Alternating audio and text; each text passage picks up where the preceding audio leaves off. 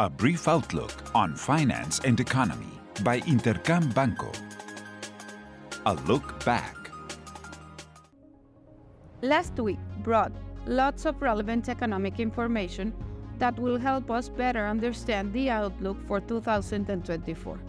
There were monetary policy meetings on behalf of several central banks, with the Federal Reserve and the Central Bank of Mexico standing out.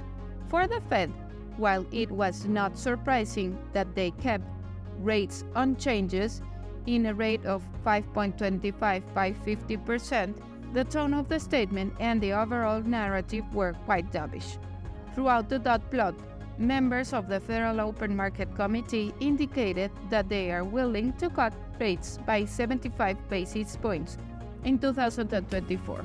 They also revised 23 growth forecast upwards. Markets responded quickly and approached all-time highs. In addition, inflation stood at 3.1%, in line with estimates.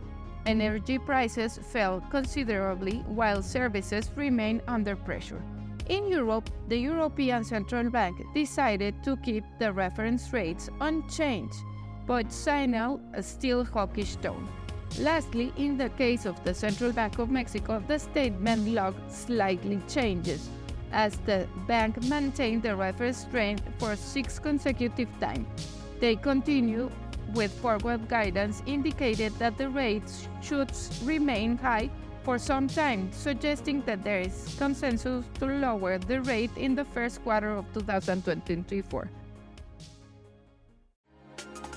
What's ahead?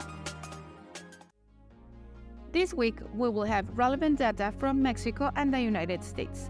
Mexico's inflation for the first half of December is expected to increase slightly due to seasonal factors. Additionally, October's economic activity indicator will give us insight regarding the level of economic activity at the beginning of the fourth quarter and whether a slowdown is underway. Retail sales will also be crucial in order to understand how consumption, aggregate demands made component, is behaving in the year's final stretch. In the United States, the key piece of information will be the PCE inflation, the Fed's preferred measure. This will be important to gain a more detailed understanding of the shift in the monetary policy narrative and see if it's possible to detect whether a significant cooling of prices is expected.